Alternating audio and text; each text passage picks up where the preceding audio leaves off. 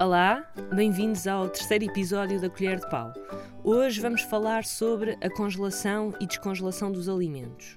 A congelação serve para conservar os alimentos durante mais tempo. Isto porque os micro-organismos não conseguem desenvolver-se a temperaturas inferiores a menos 18 graus. Não se desenvolvem, mas também não morrem. Vá, hibernam. Assim que atingem temperaturas positivas, como que acordam e começam a multiplicar-se. E por esta razão é tão importante garantir que a congelação é feita de forma rápida e sem oscilações de temperatura, ou seja, sem descongelações e recongelações. Quando queremos cozinhar um alimento, devemos descongelá-lo, até para ver se está em bom estado. Mas podemos descongelar à temperatura ambiente? Não.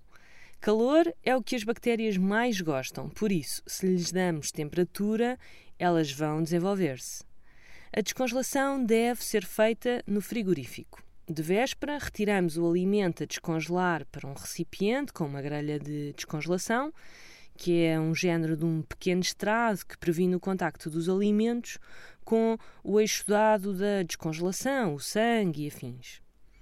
Colocamos então o alimento no frigorífico, na última prateleira, para evitar contaminações cruzadas, tapamos e deixamos a descongelar.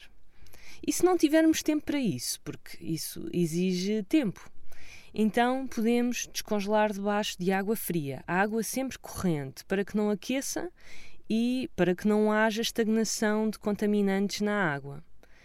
E se for uma quantidade muito pequena para usar já já? Aí podemos usar o micro-ondas nos tempos e potências uh, específicos para o efeito, ou seja, em modo de descongelação. O que nunca devemos fazer é descongelar à temperatura ambiente, nem em água quente, porque não queremos calor, nem em água estagnada, porque isso seria uma sopinha para as bactérias. Portanto, descongelar de forma segura é no frigorífico, ou em água fria, corrente, ou em último recurso, no micro-ondas.